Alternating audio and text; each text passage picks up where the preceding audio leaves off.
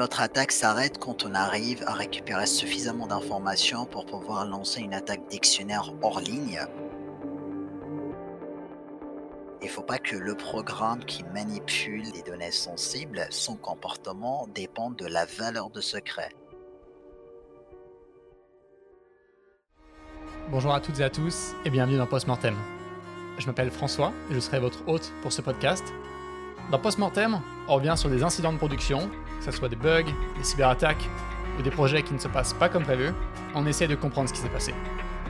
Pour cela, j'aurai à mon micro des ingénieurs, des chercheurs qui reviendront sur un événement spécifique qu'ils ou elles ont vécu. On essaiera de comprendre ce qui s'est passé, ce qu'ils ont mis en place pour essayer d'atténuer les conséquences de cet événement. Et enfin, ils nous partageront les bonnes pratiques pour éviter que ça ne se reproduise. aujourd'hui, j'ai la chance de recevoir un docteur et chercheur en cybersécurité, Mohamed Sabt. Bonjour Mohamed. Bonjour. Donc Mohamed, vous allez bientôt publier un papier dans lequel vous révélez une attaque sur le protocole Wi-Fi, WPA3. Avant de rentrer dans les détails de ce papier, est-ce que vous pouvez nous parler un petit peu de vous, de votre équipe et de vos sujets de recherche? Tout d'abord, je me présente. Je m'appelle euh, Mohamed Sept. Je suis un maître de conférence à l'université de Rennes 1. J'enseigne la cybersécurité au sein de Cyber School, qui est une école universitaire de recherche. Et je suis responsable d'un master international, euh, s'appelle le IT Digital, aussi dans le domaine de la cybersécurité. Actuellement, je travaille dans l'équipe de recherche qui s'appelle IMSEC, dans le laboratoire ERISA à Rennes. Et on travaille sur des sujets bien variés. C'est ce qui fait un peu la force de mon équipe. Ça varie des sujets très théoriques sur ce qu'on appelle le chiffrement à base des réseaux clidiens, donc ce qu'on appelle le chiffrement post-quantique, analyse formelle des protocoles, attaques sur les caches, des primitives de sécurité, de cryptanalyse, ce qu'on appelle le chiffrement symétrique et d'autres propriétés de privacy sur des protocoles. Donc c'est vraiment un spectre assez large dans le domaine de la cybersécurité et moi-même je travaille sur la sécurité des implémentations, que ce soit à la fois dans des protocoles de sécurité et aussi dans les smartphones, dans des composants matériels donc à la fois les cartes à puce et aussi ce qu'on appelle aujourd'hui la trace de zone ou le TE de l'anglais Trusted Execution Environment. Et le sujet de cette attaque s'inscrit dans le cadre de mes recherches concernant la sécurité des protocoles qui sont destinés ou actuellement utilisés dans l'industrie. Voilà pour le contexte. Ça marche. Eh bien, merci pour cette introduction. Donc, au sujet de cette attaque, vous avez rédigé un papier qui sera publié en décembre prochain. Exactement. Papier qui s'intitule Dragon Blood is still leaking, Practical Cache-Based Side Channel in the Wild. Donc, je pense que l'on aura l'occasion au cours de notre discussion de venir définir ces différents termes Dragon Blood, Cache-Based et Side Channel, puisque ça peut paraître un petit peu euh, intimidant à première vue, ces mots-clés. Avant de zoomer sur le cœur de cette faille, est-ce que vous pouvez nous présenter un petit peu le contexte de cette attaque? Bien sûr. Donc tout d'abord, j'aimerais bien remercier mes co-auteurs, hein. donc mon doctorant Daniel de Almeida Braga et Pierre-Alain Fouque, mon collègue de l'équipe. Et donc moi-même, donc on est trois co-auteurs dans ce papier-là. C'est un travail qui a commencé au mois de mars et ça concerne l'étude, l'analyse de sécurité. Et ici, quand je dis l'analyse de sécurité, c'est au niveau de l'implémentation d'un protocole utilisé ou qui sera destiné à être utilisé dans le monde de Wi-Fi. Donc WPA3, c'est un membre de la famille WPA, qui veut dire Wi-Fi Protected Access, et c'est la version 3 de ces protocoles. Donc dit que WPA3, c'est aussi dire qu'il y a version 2, WPA2 et WPA1. D'accord. D'ailleurs, à ce sujet, est-ce que vous pouvez nous parler un petit peu de ces différentes versions? De WPA1, donc le web, WPA2 et WPA3 Qu'est-ce que chacune de ces versions apporte par rapport à la précédente? Bien sûr. On va commencer par euh, WPA2 parce que c'est aujourd'hui le système le plus utilisé. Donc cette famille des protocoles, ils ont tous le même objectif, euh, qui est à savoir protéger la communication entre votre ordinateur euh, et l'access point, ou la borne Wi-Fi. parce que tout le monde peut écouter les communications Wi-Fi et il faut les protéger. Donc, dire protéger, c'est ajouter une couche cryptographique, chiffrement, donc protection de la confidentialité de données et protection de l'intégrité. Mais pour faire ça, on a besoin d'échanger quelques clés secrètes, ce qu'on appelle les clés de session, qui seront utilisées par la suite à chiffrer votre communication à un instant T entre votre ordinateur et l'access point. Cette phase, elle s'appelle handshake. Et donc, en fait, une différence principale entre WPA2 et WPA3, c'est dans cette phase de handshake. Une différence notable qui a été ajoutée pour améliorer la sécurité, c'est que dans WPA3, on va utiliser ce qu'on appelle les PAKE pour Password Authentication Key Exchange, qui va utiliser un mot de passe, donc quelque chose qui peut être assez simple finalement par rapport à une clé cryptographique qui est plutôt aléatoire. Un mot de passe, c'est moins aléatoire qu'une clé. Pour une clé de chiffrement, on attend des propriétés assez importantes au niveau de, de de l'entropie. Et dans WPA3, on va réussir à transformer des mots de passe dans des clés à forte entropie, quelque chose qui n'existe pas dans WPA2. Et donc ce point-là très fort de WPA3, quand WPA3 était défini fin 2018, euh, donc ce qu'on appelle le Wi-Fi Alliance a annoncé le début de déploiement de WPA3. Euh, ça a été un point qui était soulevé dans le média que c'est très bien, maintenant WPA3 va utiliser les PAKE, donc le PAKE implémenté, c'est ce qu'on appelle le Dragonfly, et c'est cette entité importante de WPA3 qu'on a attaqué dans le papier. En fait, le déploiement ou l'annonce de WPA3 était un peu accéléré par des attaques qui sont sorties contre WPA2, qui s'appelle Crack, qui permet de casser la sécurité de WPA2. Et donc, WPA3 était défini pour résister contre ce genre d'attaque qui était défini récemment contre WPA2. Donc, en résumé, pour comparer WPA2 et WPA3, l'initiative derrière WPA3 est d'avoir des standards de sécurité plus élevés vis-à-vis des attaques type euh, crack que vous avez mentionné. Et euh, puisqu'en fait, tout ordinateur ou téléphone équipé de, fonctionnalités Wi-Fi évoluait selon ces, ces, protocoles et était sensible justement à ces attaques crack, c'est bien ça? Ils étaient vulnérables. Quand il était publié, il y avait déjà le patch qui était disponible pour résister contre ce genre d'attaque. Mais fondamentalement, il y avait quelque chose dans WPA2 qui permet de faire ce qu'on appelle des attaques dictionnaires hors ligne qui permet de récupérer le mot de passe de l'utilisateur sans être obligé à se connecter et à faire la communication avec le point d'accès. Vous avez parlé d'attaque dictionnaire et d'attaque hors ligne. Est-ce que vous pouvez nous définir ce qu'est une attaque en dictionnaire et une attaque hors ligne? C'est-à-dire qu'il y en a des en ligne, c'est ça la différence? Quand vous utilisez un mot de passe, par exemple un mot de passe AZERTY, par exemple, bien sûr, je vous conseille absolument pas d'utiliser ce genre de mot de passe. La première attaque triviale, c'est d'essayer mot de passe par mot de passe votre compte euh, Google par exemple. Donc l'attaque le plus simple, c'est je vais sur le page d'authentification Google, euh, je connais par exemple votre adresse Gmail et là j'essaye euh, mot de passe par mot de passe. Donc ici c'est une attaque en ligne parce que je dois être en communication avec le service provider et c'est le service provider qui va vérifier l'authenticité de mot de passe et dire euh, si c'est un bon ou un mauvais mot de passe. Il y a une solution simple contre ce genre d'attaque, c'est euh, qu'au bout de 5 ou 10 tentatives, on va un peu verrouiller le système, on va faire attendre l'attaquant, etc. Donc c'est assez simple en fait de protéger contre ce genre d'attaque. Normalement, les services providers, euh, tous aujourd'hui, fournissent ce genre de contre-mesures.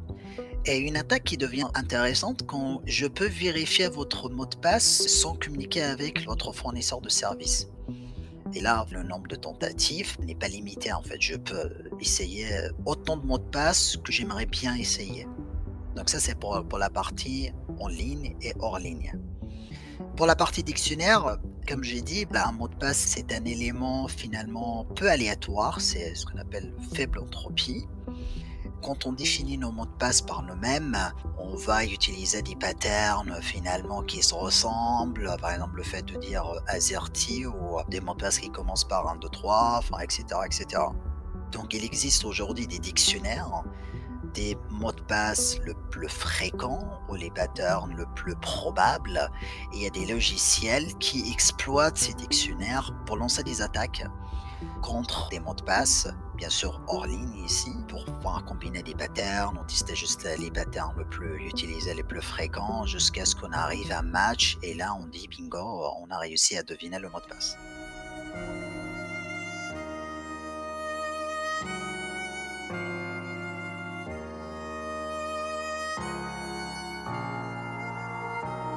Donc maintenant qu'on a présenté le contexte et euh, ces différents standards WPA2 et l'arrivée de WPA3 depuis, depuis 2018 maintenant, est-ce que vous pouvez nous parler un petit peu de l'attaque que vous avez découverte?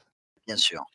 Donc l'attaque, comme j'ai dit, concerne cette euh, étape de handshake. Donc c'est vraiment ce moment euh, primordial. On va échanger quelques informations sur les configurations, sur les communications à suivre. Et fois, on va vérifier le mot de passe. Donc, on va faire la partie authentification et on va générer, durant l'authentification, la clé qui va permettre de protéger la sécurité. Quand est-ce que se passe un handshake? C'est-à-dire là, je suis avec mon téléphone chez moi. À chaque fois que je désactive et réactive le Wi-Fi, il y a ce processus de handshake, de serrage de main, si je puis dire, qui, qui se passe Ou c'est lorsqu'on veut enregistrer un appareil sur un nouveau réseau qu'il n'a jamais, sur lequel il n'a jamais été enregistré? Comment est-ce que ça se passe Enfin, à quelle fréquence ce processus a lieu? En fait, euh, la fréquence, c'est à chaque fois, comme vous avez dit, c'est plutôt euh, la première, on va dire la première option, si j'en permets. C'est à chaque fois vous initiez des communications avec euh, la borne Wi-Fi. C'est pas dans l'étape d'enregistrement. En fait, l'étape d'enregistrement, c'est, on va dire, la partage de mots de passe. c'est là où il y a un mot de passe secret, il faut les partager. Ça, on fait ça uniquement une seule fois. Donc ça, c'est juste la partie enregistrement. Mais le handshake, ça se passe à chaque fois. J'aimerais bien, voilà, je commence une communication, et voilà, je fais le handshake. Donc finalement, c'est une process assez fréquent dans les communications. Parce que on devrait communiquer de manière sécurisée en utilisant une clé de chiffrement et cette clé de chiffrement, il est préférable que ça change entre les sessions. Que ce soit pas toujours la même, on chiffre pas avec la même clé, mais on change la clé avec chaque session et on va utiliser ça pour générer une nouvelle clé de session à chaque fois, tout en faisant l'authentification. D'accord, donc à chaque fois qu'on instancie une connexion, on est potentiellement exposé à cette attaque. Exactement, parce que l'objectif de l'attaque, c'est de récupérer, deviner votre mot de passe. Et en fait, c'est le handshake, au serrage de main si vous voulez. C'est là où on va utiliser ce mot de passe, donc cet élément secret. Et là, on va aller regarder dans le détail euh, quand est-ce qu'on utilise le mot de passe, dans quelles opérations, et exploiter quelques failles d'implémentation, pour récupérer le mot de passe. Notre attaque s'arrête quand on arrive à récupérer suffisamment d'informations pour pouvoir lancer une attaque dictionnaire hors ligne. Et après, l'efficacité de reste, ça va dépendre de l'efficacité des attaques par dictionnaire hors ligne.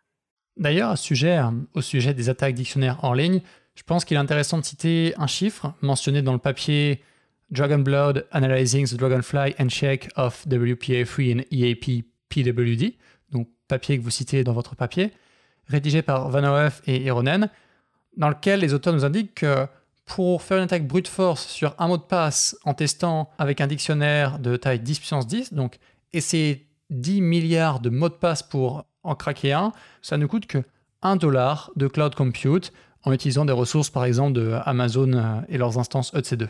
Voilà, et ce prix-là, on diminue euh, chaque jour, bien sûr, hein, comme les ordinateurs deviennent de plus en plus puissants. Et les mots de passe, si on n'utilise pas un générateur aléatoire de mots de passe, les mots de passe vont varier entre 8 et 10 caractères euh, pour les gens les plus avertis en termes de sécurité. Donc, au cours de l'attaque, l'objectif est donc d'avoir suffisamment d'informations, même si on n'a pas le, mot de passe en tant que tel, pour pouvoir passer sur un format attaque hors ligne, on va pouvoir enchaîner sur euh, une attaque de type brute force. Est-ce que du coup, vous pouvez nous parler un petit peu plus de euh, cette façon dont vous obtenez, dont vous obtenez des informations sur le mot de passe sans euh, l'avoir directement? Ça paraît un petit peu, enfin, ça paraît complexe. Comment est-ce que vous pouvez avoir de l'information sur le mot de passe sans l'avoir? Quelle est l'idée derrière ça? Dans notre attaque ici, on va exploiter les architectures matérielles de nos processeurs modernes. En fait, dans WPA3, plus précisément dans le protocole Dragonfly, donc utilisé dans WPA3 pour euh, faire l'authentification et échanger les clés cryptographiques. On va pas envoyer le mot de passe euh, comme ça au fournisseur d'accès, à l'access point. On va faire des opérations euh, sur le mot de passe et ces opérations, si le point d'accès est vous-même, vous faites les mêmes opérations sur le même mot de passe, vous allez arriver au même secret. Donc ce secret-là va être utilisé comme une clé de chiffrement, quelque chose qu'on va utiliser pour chiffrer et protéger l'intégrité et la confidentialité des données. Donc nous, ce qu'on va faire, on va aller regarder cette opération. Donc en fait, un mot de passe va être transformer ce qu'on appelle un point sur une courbe elliptique. En fait, on va faire une opération sensible sur un mot de passe. Et donc, on va dire que c'est dans une fonction.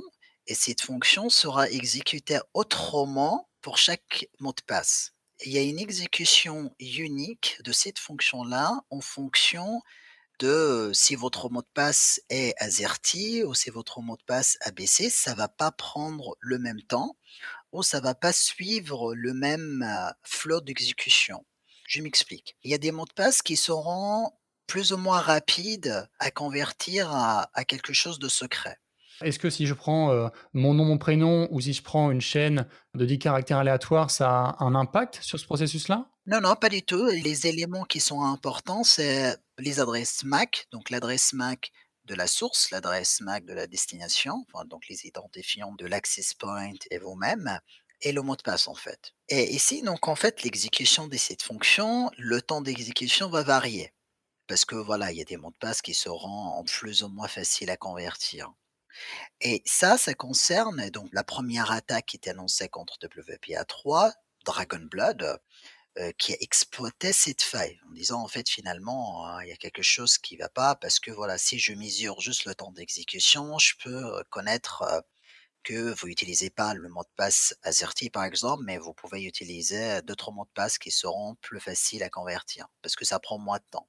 Et donc là, le standard a évolué suite à l'attaque Dragon Blood et finalement le temps d'exécution va être maximisé. On va convertir le mot de passe. Si on réussit à convertir très vite, on va faire des opérations inutiles. On va faire par exemple 40 opérations. Si on fait deux opérations et on arrive à convertir, c'est pas grave, on va faire 38, mais on va pas utiliser les résultats. C'est juste, on va récupérer le résultat après la seconde fois parce que c'est là où on a réussi à convertir. Et c'est là où notre attaque euh, arrive en fait, on arrive à distinguer le cas où on dit Ah, en fait, maintenant, j'ai réussi à convertir le mot de passe, je vais faire des opérations inutiles et je ne vais pas utiliser les résultats de ces opérations inutiles. Donc, on arrive à observer ce comportement-là et finalement à savoir quand est-ce que le mot de passe, on a réussi à le convertir un élément euh, sensible secret. Et là, on va lancer notre attaque contre un dictionnaire, donc en fixant les adresses, enfin tous les autres paramètres. Et on va dire par exemple mot de passe 1, on peut le convertir après deux opérations. Mot de passe 2, on peut le convertir après trois opérations. Et on va éliminer tous les mots de passe tant le nombre d'opérations n'est pas identique au mot de passe de la victime. Pour résumer très grossièrement, votre attaque se base sur un petit peu surveiller ce qui se passe au niveau euh, du processeur, des instructions qui sont chargées, afin de pouvoir dériver de l'information sur ah on est arrivé dans telle branche, par exemple un if ou un else, et donc c'est probablement tel comportement qui s'est passé. Autrement dit, je peux en déduire des informations sur euh, le mot de passe potentiel. Exactement. Et comme j'ai dit, voilà, l'exécution va être différente selon chaque mot de passe. Et finalement, quand on réussit à convertir le mot de passe, on va entrer dans un branchement particulier. Donc, on va exécuter quelques instructions uniquement quand on arrive à convertir le mot de passe. Et, c'est là où on va écouter les instructions exécutées et savoir exactement quand est-ce que ce scénario arrive.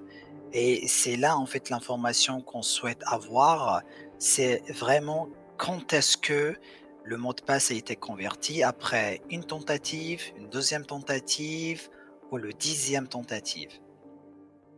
D'accord. Et d'ailleurs, est-ce que vous pouvez nous en dire un petit peu plus à ce sujet du euh, comment est-ce que vous surveillez si euh, tel embranchement a été choisi ou non? Parce que en lisant le papier, je trouvais ça absolument passionnant la façon dont, en étudiant ce qui se passe au niveau euh, du processeur, des instructions chargées dans le cache, vous arrivez à déduire de, de l'information. Comment est-ce que vous avez, d'une part, eu l'idée de recourir à ces techniques? Et au niveau, comment est-ce que ça marche de, de surveiller les instructions exécutées par le processeur? Pour surveiller les instructions exécutées par le processeur, on a utilisé des attaques, ce qu'on appelle les attaques basées sur le cache. Tout d'abord, on n'a pas inventé ce genre d'attaque, hein, donc ce, sont des attaques aujourd'hui qui existent depuis un certain temps. Et par exemple, le fameux attaque Spectre Meltdown, il utilise et exploite ce, genre de fuite d'informations un processeur. Donc ici, bien sûr, euh, on étudie les processeurs euh, Intel, hein, donc les processeurs le plus utilisés dans, sur un ordinateur. Donc en fait, le comportement d'un système d'excitation, hein, donc en fait un process, si un process spy qui aimerait bien écouter des informations sur notre process, normalement, un système d'excitation hein, ne permet pas, enfin par défaut, hein, ne permet pas de faire ce genre d'écoute illégal. Parce que voilà, les mémoires, c'est pas le même, etc. Et ce qui est assez intrigant dans la conception des processeurs modernes aujourd'hui, c'est que le cache, donc le cache, c'est une partie de mémoire qui permet d'augmenter la performance de l'exécution d'un programme parce que accéder à une mémoire, ça coûte beaucoup plus cher accéder à un cache et permet voilà d'exécuter les instructions, enfin avoir accès rapide aux instructions qu'on utilise le plus souvent et les données qu'on a accès le plus rapidement. D'ailleurs, à ce sujet-là, excusez-moi de vous, interrompre, est-ce que vous avez un ordre de grandeur à nous donner pour euh, accéder à une information sur le disque? Bon, aujourd'hui, euh, est-ce qu'on parle de euh, enfin, différence entre disque, disque dur ou SSD, ensuite mémoire en RAM, et ensuite aux différents niveaux de, de cache jusqu'au registre? Il y a cinq ordres de grandeur de différence hein, entre l'accès à un disque dur et l'accès au RAM. Donc l'accès au RAM, on va le compter en plutôt nanosecondes, hein, à peu près 50 nanosecondes. L'accès au disque dur, ça va être plutôt à l'ordre de millisecondes.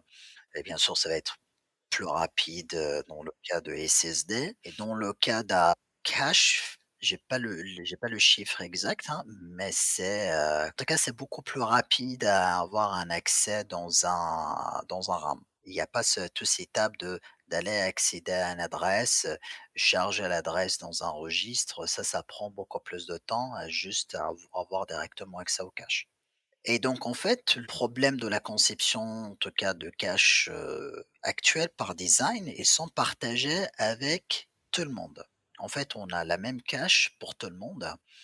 Et finalement, si un process spy arrive à contrôler son cache, donc en fait mettre des informations précises dans tel et tel endroit de cache, et écouter aussi le temps d'exécution de l'autre process, en fait, il va pouvoir deviner que cette partie de cache, elle contient telle et telle valeur. Et donc ensuite, vous, récupérez euh, cette information. Sous quelle forme elle est? C'est-à-dire, vous avez, vous avez des temps et c'est à partir d'un temps d'exécution que vous arrivez à vous dire Ah, d'accord, donc là, on a tant de nanosecondes, par exemple, ça correspond probablement à un mot de passe de temps de caractère. Est-ce que c'est comme ça ou que vous fonctionnez? Non, voilà. En fait, ici, plutôt, on ne va pas regarder la partie données, mais on va regarder la partie instruction. On va vraiment regarder quel branchement, quelles instructions actuellement sont en train d'être exécutés sur, heu, le logiciel qui est en train de faire le serrage de main, le handshake de WPA3. Quand on arrive à observer donc via ce mécanisme de cache, donc on est en train de regarder le cache, vouloir vider le contenu de cache, donc de temps en temps, si les valeurs ne correspondent pas, on va recharger les valeurs à nouveau, donc on recharge les valeurs, c'est là où ça va prendre de temps. Donc on sait que voilà les valeurs, c'était comme ça et donc en fait, quand je parle ici des valeurs, hein, je parle plutôt des instructions. Les instructions sont, sont comme ça. Donc on va deviner les instructions qui sont en train d'être exécutées par le logiciel qui est en train de faire le serrage de main et c'est à ce moment-là et quand on arrive à deviner ici de manière probabiliste, hein, parce que ce ne sont pas des attaques exactes, donc parfois on arrive à deviner exactement l'opération dans laquelle le mot de passe a été converti avec succès ou pas.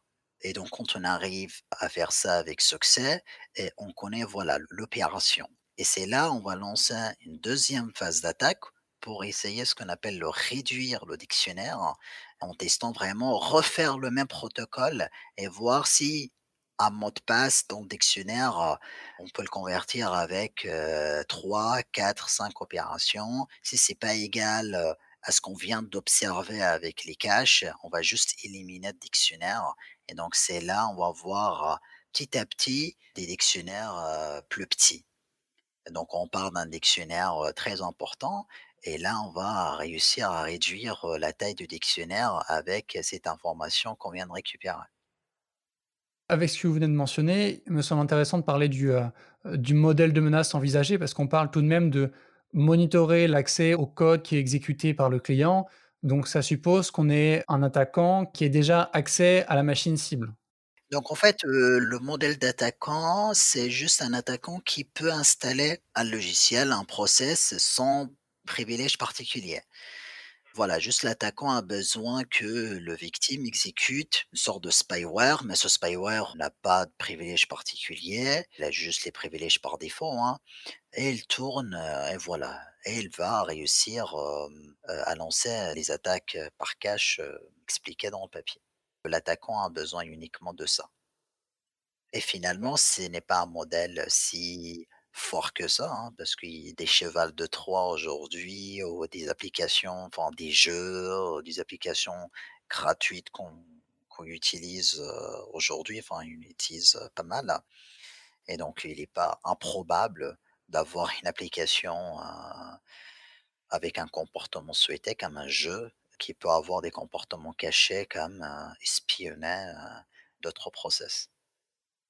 Donc là, je pense que c'est intéressant de revenir sur, heu, sur le titre du papier puisque, au travers de la discussion, on a déjà permis de définir un petit peu quelques termes. Donc Dragon Blood, c'est, heu, en rapport avec ce protocole Dragonfly de Handshake et la partie cache based. Cache based, pourquoi? Puisque vous vous basez sur des informations autour du cache du, heu, du processeur pour dériver l'information sur les mots de passe. Exactement, c'est ça. Et il y a un autre mot-clé qui m'avait, heu heu, qui m'avait interloqué en lisant le titre, c'est side channel. On n'a pas trop parlé jusqu'alors. Est-ce que vous pouvez définir cette notion et heu, qu'est-ce qu'une attaque side channel?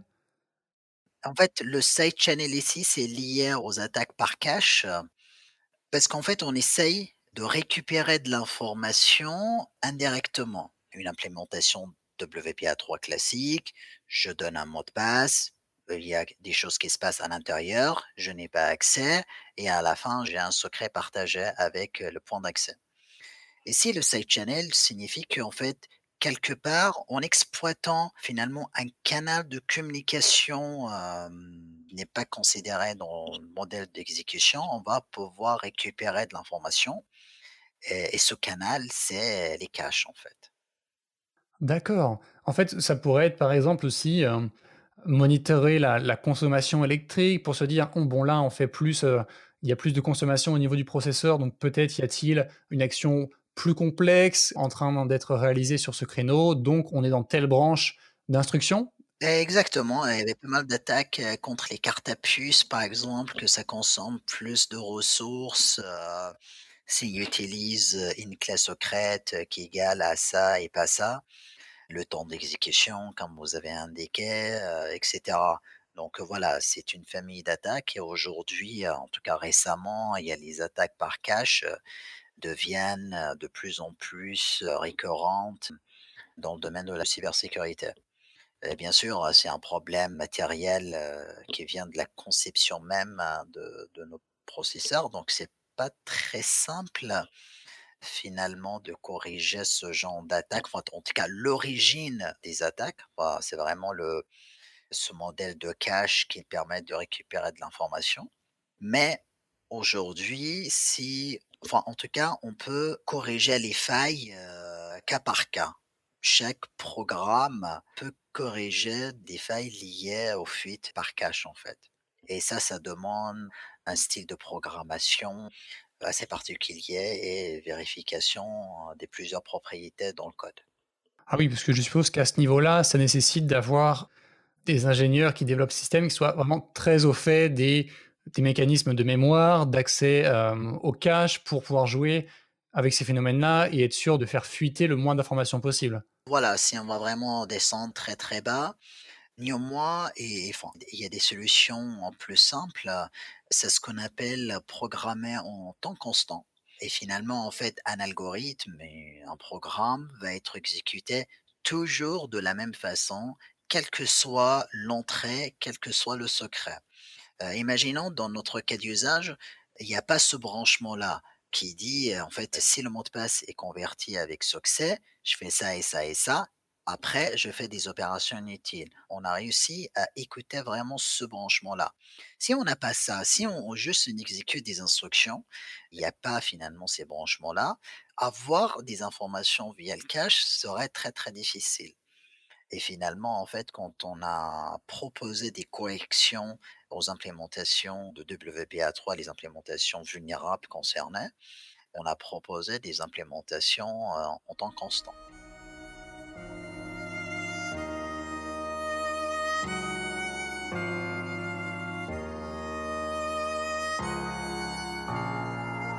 D'accord. Bon, je pense qu'effectivement, c'est un bon moment pour passer à la partie, heu, atténuation de l'attaque ou quelles sont les observations que vous avez faites avec cette attaque qui vous permettent de donner des conseils, au moins des directives pour, heu, solutionner ces problèmes? Premier conseil, si vous connaissez pas les propriétés de sécurité nécessaires ou exigées dans un protocole, n'essayez pas d'implémenter. Aujourd'hui, implémenter des parties, heu, cryptographiques sensibles, ça demande beaucoup de sensibilité sur, heu, pas mal d'attaques. Donc ici, on a exploité le fait qu'il y avait, il y avait une partie de programme qui n'est pas été fait en temps constant. Bien sûr, deuxième conseil donc lié au temps constant, il faut pas que le programme qui manipule, des données sensibles, son comportement dépende de la valeur de secret. Je prends un exemple simple, hein, vérification de PIN. Si votre programme de vérification de PIN, par exemple, vérifie le premier chiffre, si c'est correct, je vérifie le deuxième chiffre, si c'est correct, je vérifie le troisième chiffre et si on voit clairement qu'on peut leaker quelques informations via le temps d'exécution. Si le premier chiffre, n'était pas correct, on va s'arrêter tout de suite. Si le quatrième chiffre n'était pas correct, ben, en fait, on va exécuter jusqu'à vérifier le quatrième chiffre et bien sûr, le temps d'exécution est ici enfin, la différence est minime, mais aujourd'hui, heu, on peut observer ce genre, de différences d'exécution. En tout cas c'est observable. Il y a pas que le temps d'exécution, heu, qui est concerné. Aujourd'hui, on arrive à aussi pouvoir récupérer de l'information même si dans votre programme, il y a des cas qui heu, si la valeur secret est égale à ça, on va exécuter telle partie de programme, sinon on va exécuter telle partie de programme, même si le temps d'exécution sera identique, via les attaques par cache, en fait, on va pouvoir, distinguer que là, dans votre programme, vous avez exécuté la partie if et pas la partie else et c'est là, on va pouvoir récupérer un peu d'informations, heu, sur les secrets. Finalement, c'est assez compliqué, en fait, de bien implémenter les protocoles, qui sont utilisés aujourd'hui, par tout le monde. Bien sûr, il y a l'aspect efficacité, il y a l'aspect que ce soit et qui tourne sur pas mal des machines, heu, parce qu'ils sont censés être, heu, à la fois sur ordinateur, mobile et cetera, qui rend finalement aussi la programmation assez compliquée, assez complexe. et finalement, il se peut que quelques aspects de sécurité peuvent sauter et ça, ça demande, heu, beaucoup de temps et beaucoup de revues de code, heu et l'utilisation des outils, spécialisés pour dire, voilà, votre code aujourd'hui ne fuit pas de données, par la cache, par exemple. C'est-à-dire qu'aujourd'hui tout le monde, quasiment tout le monde utilise des, passe par des points d'accès Wi-Fi sécurisés pour se connecter à internet. Est-ce qu'il y a quelque chose que l'on peut faire pour limiter son exposition à de telles attaques? Bah, en tant qu'utilisateur final, il faut juste, mettre à jour en fait, son le logiciel, voilà, quand il y a une mise à jour disponible, heu et ça concerne la sécurité, le il faut le faire. Mais en fait, l'attaque qu'on a exposée, non, le finalement l'utilisateur ne peut rien en fait. C'est vraiment au niveau de l'exécution de la bibliothèque, enfin de code qui fait le WPA3. Donc voilà. Faut utiliser les librairies, ou le code, qui était, bien regardé par, d'autres experts, de sécurité dans ce domaine, et qui ont pris en considération, heu, tout ce genre d'attaque. Vous avez maintenant rédigé un papier à à ce sujet-là qui sera publié fin décembre. En avez-vous déjà parlé avec des éditeurs, des constructeurs de processeurs, par exemple, heu, Intel ou avec la Wi-Fi Alliance pour justement remonter ces problèmes et faire en sorte que des bonnes pratiques, par exemple d'exécution en temps constant, soient implémentées dans les standards? En fait, on était plus terre à terre, hem, aujourd'hui les attaques par cache sont exploitées donc liées à conception d'Intel, ils sont utilisés par plusieurs, familles d'attaques, enfin des gens qui ont déjà communiqué avec Intel. Donc nous, on n'a pas souhaité d'entrer dans la complexité de communication avec Intel et finalement qui doit prendre des décisions? C'est difficile, hein, parce qu'un processeur aujourd'hui est là, heu, qu'est-ce qu'on fait? Heu, est-ce qu'on doit dire à tout le monde: «En fait, il faut rendre les machines et on va changer vos process avec un nouveau modèle de cache?» donc on n'a pas entré dans des communications avec Intel, enfin on est entré dans une communication avec Intel, mais via un autre aspect.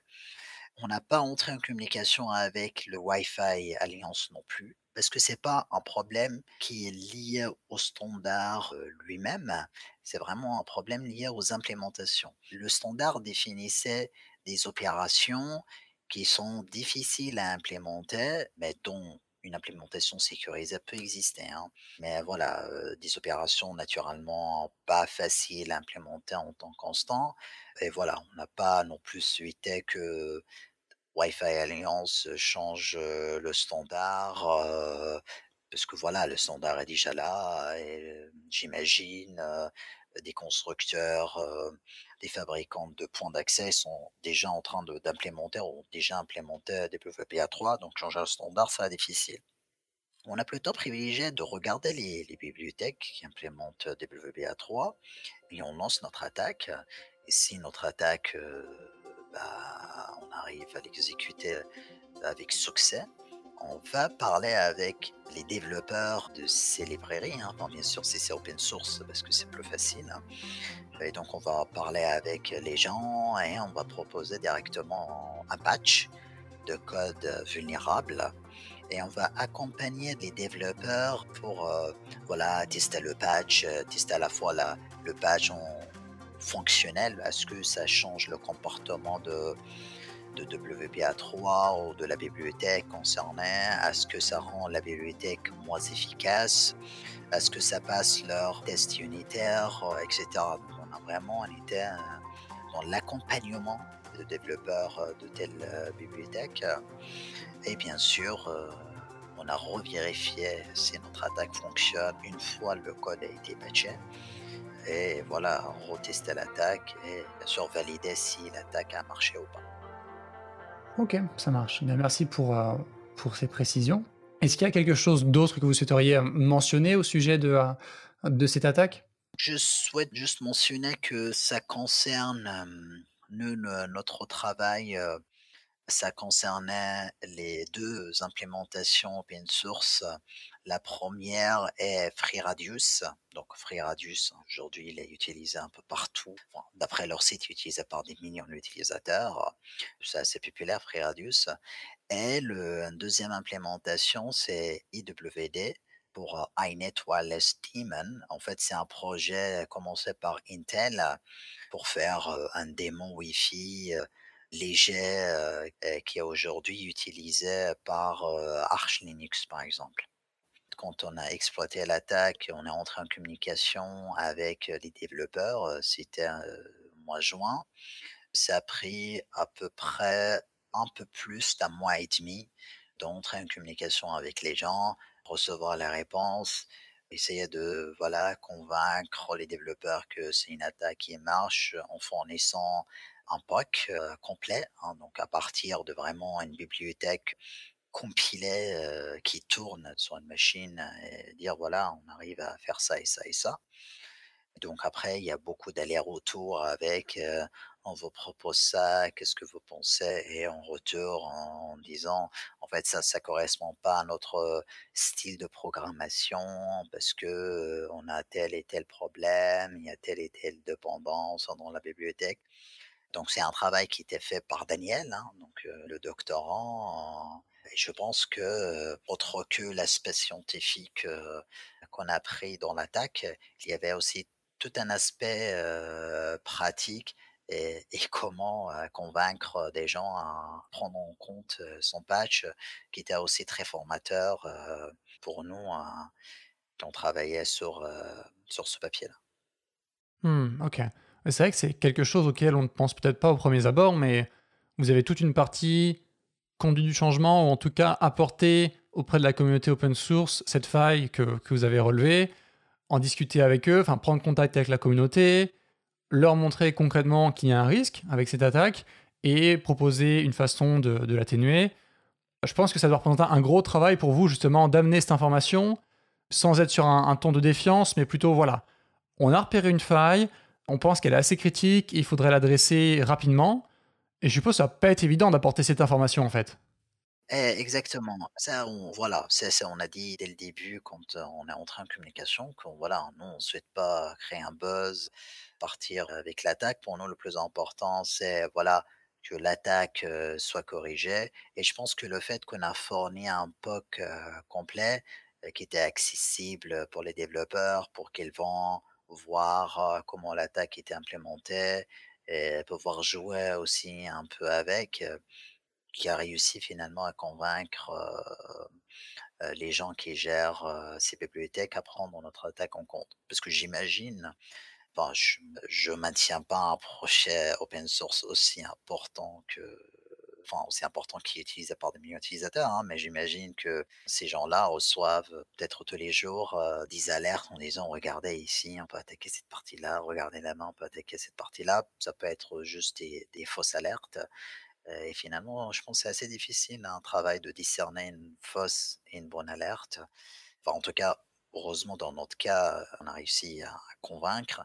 Avant l'attaque, un mois et demi, ça me semblait trop long. Voilà, il y a quand même une faille, ça prend un mois et demi pour la corriger. Maintenant, j'ai fait l'expérience et finalement, voilà, un mois et demi, c'était pas évident de coucher toutes les cases et tout vérifier et fournir le bon patch qui marche et qui passe voilà, les, tests. les tests.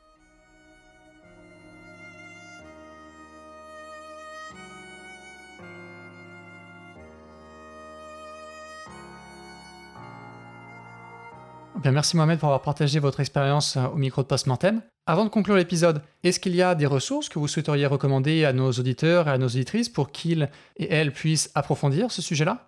Si le sujet des WPA3 vous intéresse et euh, vous souhaitez lire tout de suite, euh, vous familiariser avec les attaques par cache contre ce genre de protocole, vous pouvez commencer par lire le papier Dragon Blood parce que si on a intitulé notre papier Dragon Blood ST Leaking, c'est parce qu'il y a déjà un premier attaque qui s'appelait Dragon Blood. Et nous, on a amélioré beaucoup plus son efficacité, sa précision, et finalement l'appliquer à d'autres bibliothèques. Il y a même un site web hein, lié au papier d'origine, à l'attaque d'origine. Et je trouve que lire au moins la partie introductive de ce papier-là dans leur site web est une source d'information qui permet de familiariser les gens sur WPA3, sur les attaques par cache, etc. C'est quelque chose qu'on aimerait bien développer au sein de notre équipe, cet aspect de finalement de vulgarisation de nos travaux de recherche. Et je trouve super en fait qu'il y a des gens qui font des attaques et finalement après prendre beaucoup de temps à faire un petit site web vulgarisé et pas que avoir le format papier académique. En tout cas, ce n'est pas encore prêt pour notre attaque actuelle ou pour des attaques qu'on a effectuées ou qu'on est en train d'effectuer. Mais c'est un point sur lequel on aimerait beaucoup s'améliorer. Voilà, faire des travaux de recherche et mieux communiquer nos travaux de recherche, surtout s'il s'agit des attaques qui peuvent concerner tout le monde. Ça marche. Eh bien, je mettrai dans les notes de l'épisode le lien vers le, papier d'origine écrit par Matti Ivanoev et Eyal Ronen. Également, je mettrai le lien vers le site web qu'ils ont conçu pour définir et présenter l'attaque Dragon Blood. Auriez-vous un petit mot pour la fin? Un message à faire passer à nos auditeurs en particulier? J'ai juste un dernier mot pour dire n'ayez pas peur, hein, donc continuez à utiliser WPA3. En tout cas, c'est corrigé dans les bibliothèques qu'on a étudiées. À choisir entre WPA2 et WPA3, WPA3 reste plus sûr, plus sécurisé et donne, voilà, va vous donner plus de sécurité. Donc, utilisez WPA3 si vous avez l'opportunité. Et voilà. Très bien. Eh bien, merci beaucoup, Mohamed, pour votre temps et cette présentation de l'attaque Dragon Blood et Steel King. Je vous en prie et je vous remercie pour euh, cette invitation. Ça me fait hyper plaisir de, présenter notre travail euh, au sein de ce podcast. Et bien sûr, un grand remerciement pour mes co-auteurs, Daniel, euh, qui a effectué l'essentiel de travail, et, Pierre-Alain Fouque.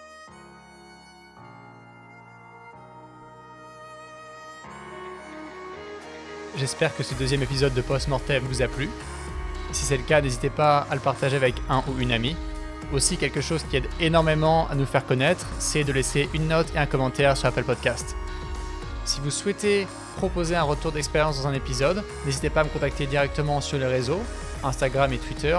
Vous me trouverez sous le tag Podcast Mortem. Vous pouvez aussi me contacter par email, françois at postmortem.media, et je serai ravi d'en discuter avec vous. On se dit à une prochaine fois. Bye